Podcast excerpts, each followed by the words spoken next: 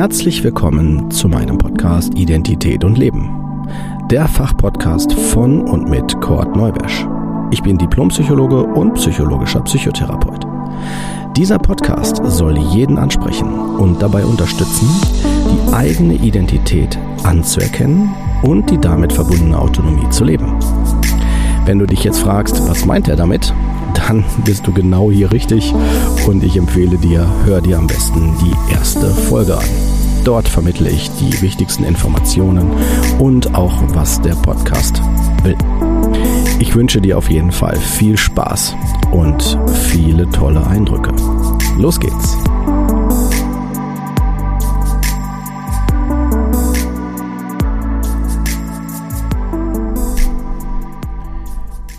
Herzlich willkommen zur 18. Folge Die Erlaubnis zum Dasein. Da ich das Dasein nicht nutze, nutzte das Dasein mich ab. Dieser Spruch von Gustav Flaubert ist sehr bezeichnend für das Thema, was ich mit dieser Folge eröffnen möchte. Es geht nämlich um die Daseinsberechtigung.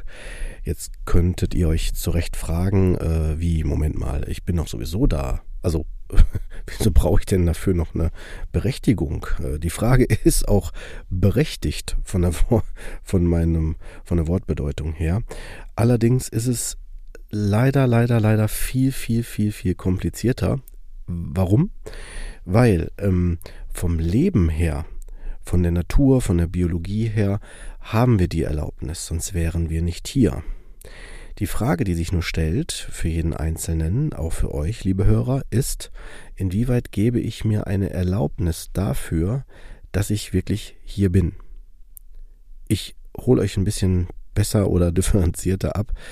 Geht davon aus, ähm, wenn ich auf diese Welt komme, wenn ihr euch jetzt so Bilder anguckt von Eltern und Kindern und so, die vielleicht glücklich in den Armen der Mütter liegen oder der Väter oder man Hand in Hand äh, durch das Leben geht und dass man so die Kinder lachen, Spaß haben, die Eltern auch, das sind Dinge, die kommen vor. Die gibt es auf dieser Welt und die Personen, die das erleben, das ist etwas wunder, wunderschönes. Es ist nur nicht selbstverständlich. Warum? Weil es gibt halt auch Personen, die haben dieses, äh, diese Bejahung dafür, dass ich als Kind zur Welt komme, nicht erleben dürfen.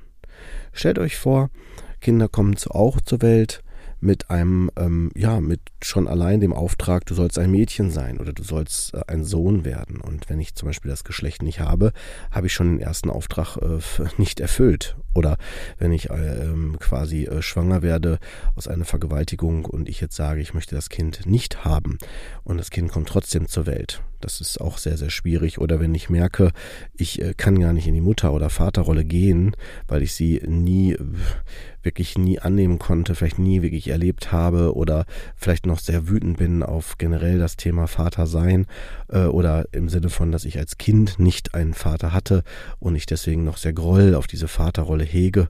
Ähm, es gibt unterschiedlichste Konzepte, die dazu führen, dass ich ein gewisses Grundgefühl, eine Grundausrichtung habe zu dem Kind.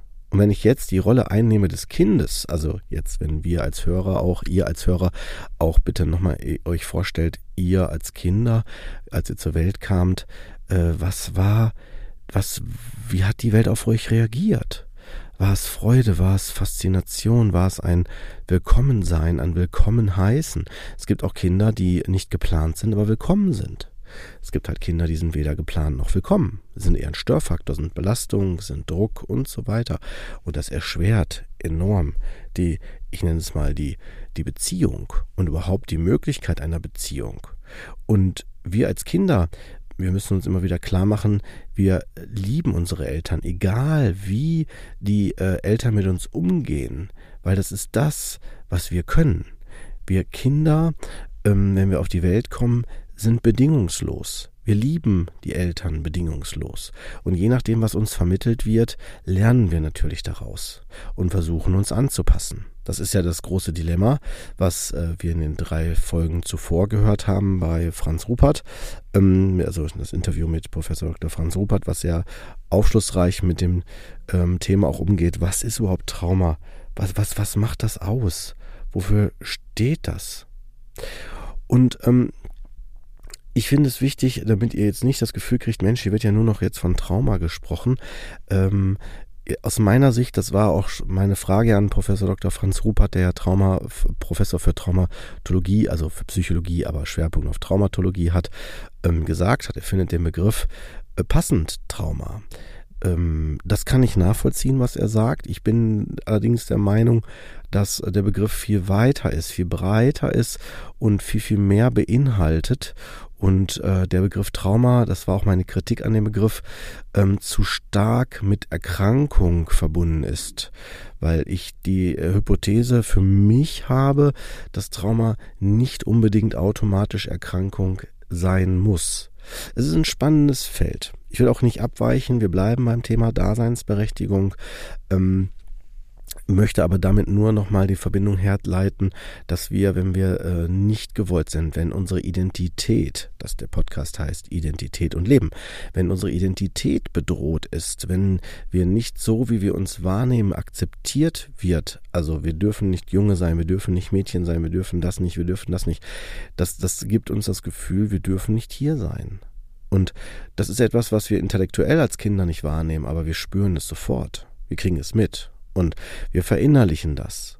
Und wenn wir erwachsen werden, ist es so, dass es zu einem Konzept wird, zu etwas, was uns äh, ja wie ein roter Faden in uns bleibt. Und wenn wir, und das ist jetzt wichtig für euch, wenn wir uns äh, die Daseinsberechtigung nicht geben können, nicht geben dürfen, und zwar durch uns dann auch schon weiter, weiter angenommen und auch weitergelebt, dann haben wir ja nur noch die Möglichkeit, uns entweder selbst immer abzulehnen, oder wir benutzen einen Trick und indem wir nämlich sagen, okay, ich bin nicht, ich darf nicht von mir aus hier sein, dann bin ich halt für andere da. Dann versuche ich zumindest andere zu retten, zu, denen zu helfen und so weiter. Und dann versuche ich quasi meine Daseinsberechtigung durch die Identifikation mit dem Helfen anderer zu erklären und zu rechtfertigen und damit auch zu, ja, zu auszuhalten. Das erleben äh, Betroffene vor allen Dingen, wenn sie merken, ähm, mit der Zeit irgendwie, sie brennen sich aus. Also sie definieren sich nur noch darüber und äh, spüren sich gar nicht mehr. Also sie kommen in das Nicht-Spüren, ähm, was sehr anstrengend ist. Und das ist etwas, was dann mit der Zeit auch dann, vielleicht wenn ich vor allen Dingen gerade nicht anderen helfen kann, ich in so ein Gefühl von Leere komme, in einer Sinnlosigkeit. Ich auch mehr spüre, dass ich nicht sein darf oder stellt euch das Szenario vor, ich darf nicht sein und ich krieg von außen gespiegelt, wie toll ich bin. Wenn ich das vor allen Dingen sehr oft höre, dann kann das sein, dass ich dann irgendwann merke, ich kann das nicht aushalten, das wird zu viel. Ich muss das zerstören, was ich aufgebaut habe, weil das ist zu viel Identität, zu viel, was mir das Dasein spiegelt. Und das kann dann der Grund sein, warum ich nach einer Zeit der Stabilität oder der weiteren Stabilität plötzlich diese zerstören muss, damit es mit meinem Gefühl der Nicht-Daseinsberechtigung konform geht, im Einklang bleibt. Und das macht es somit symptomatisch, was man bei bestimmten Erkrankungsbildern der Selbstzerstörung oder der, der, Selbst, der Aggressivität gegen sich selbst gerichtet häufig vorkommt. Ich hoffe, dass es so ein bisschen einleuchtender wird für euch, was Daseinsberechtigung quasi dann damit, also was sie dann darstellt, also wofür sie, wofür sie steht. Sie ist ein Geschenk. Das Geschenk, was wir von dem Leben, von der Natur, von, von dem Umfeld, von dem Leben selbst bekommen. Und die Frage, die sich natürlich da anschließt, ist, können wir sie annehmen? Können wir dieses Geschenk annehmen? Sind wir dazu bereit? Und solange wir hier leben mit dieser individuellen Identität, bekommen wir diese Frage immer wieder gestellt, durch jeden Atemzug, durch jeden Moment, und wir können es auch immer wieder verändern. Wir können immer wieder äh, zu dieser Erkenntnis gelangen ähm, und uns damit bestätigen, dass wir sowieso vom Leben her die Erlaubnis erhalten und wir uns nur noch die Frage stellen müssen, dürfen wir das selbst auch?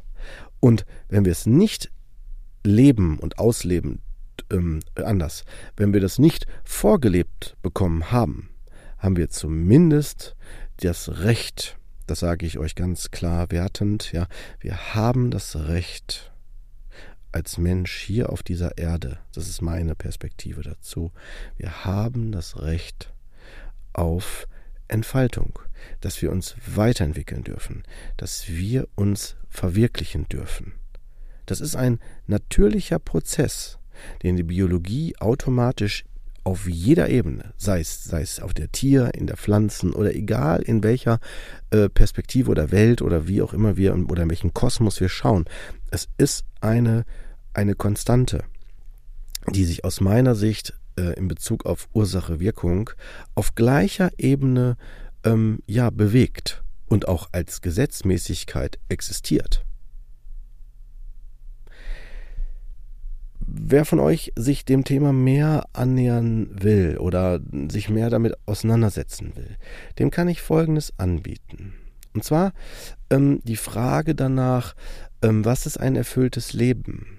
Weil allein diese Frage ja impliziert, dass ich leben darf.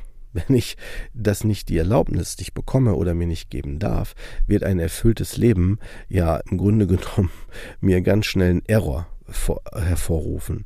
Und damit kommen wir automatisch dann der Frage auch näher, ähm, darf ich das überhaupt? Darf ich ein erfülltes Leben haben? Und was, woran mache ich das fest?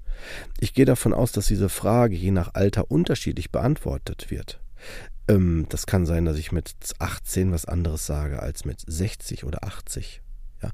Und ähm, das meine ich gar nicht wertend, sondern es hat auch viel damit zu tun, wie ich, was ich ähm, unter Leben verstehe. Ja, deswegen werdet ihr auch feststellen, dass in diesem Podcast bestimmte Themen hauptsächlich angerissen werden. Nicht, weil ich den Anspruch habe, ich muss alles als Wahrheit vor, vor, wie sagt man, erklären oder vorstellen, sondern mir geht es vielmehr darum, euch zu sensibilisieren für die Bereiche. Und ihr könnt mir gern natürlich durch euer Feedback, durch eure Kommentare ähm, könnt ihr mir gerne auch Anregungen geben, wenn ihr dazu gerne äh, ähm, ja was selber sagen möchtet oder äh, Vorschläge auch für Folgen habt dafür, um das Thema der Identität und des Leben und des Lebendigseins äh, zu beleuchten. Damit auch dieser Podcast einen Teil dazu beiträgt, äh, in eine gesunde Autonomie, in das äh, Entfalten der eigenen Werte und der Verwirklichung des eigenen Potenzials zu kommen. Weil das macht uns aus. Das gibt uns die Kraft, die Kraft, die wir, ich nenne es Lebensenergie, die äh, nicht nur uns, ähm, wie soll ich das erklären, nicht nur uns ähm, weiterbringt, sondern tatsächlich auch unser Umfeld mit inspiriert. Automatisch, durch unser Handeln. Sowohl im positiven als auch im negativen. Und ihr könnt euch sicher sein, das ist auch eine wertende Haltung von mir, damit ich sie auch direkt aufmache. Ich, geht es nicht um Manipulation, sondern nur, dass ihr auch wisst, wie, wie ich mich da positioniere. Wir haben, aus meiner Sicht haben wir alle einen Grund, warum wir hier sind. Und wir haben ein Recht, hier zu sein. Und Recht im Sinne von, wir dürfen hier sein. Vom Leben her haben wir die Erlaubnis. Und durch unsere Selbstverwirklichung tragen wir einen Teil dazu bei ein Teil zum Menschsein, zum Leben auf dieser Erde, in diesem Verbundheitssystem des, des, des, dieses Kosmos. Und auch gleichzeitig, ich will jetzt damit nicht zu esoterisch oder zu, zu vielleicht alternativ klingen, wenn wir jetzt kritische Hörer dabei haben, weil das ist nicht meine, meine Intention, sondern ich möchte eher sensibilisieren dafür, dass es, dass es ähm, sowas wie einen Sinn, gerade im Bereich von Ursache-Wirkung, gibt wenn wir diese Perspektive hinzunehmen. Ja, ich würde euch gerne mit diesen Gedanken allein lassen, also dass ihr das weiterdenkt, sacken lasst.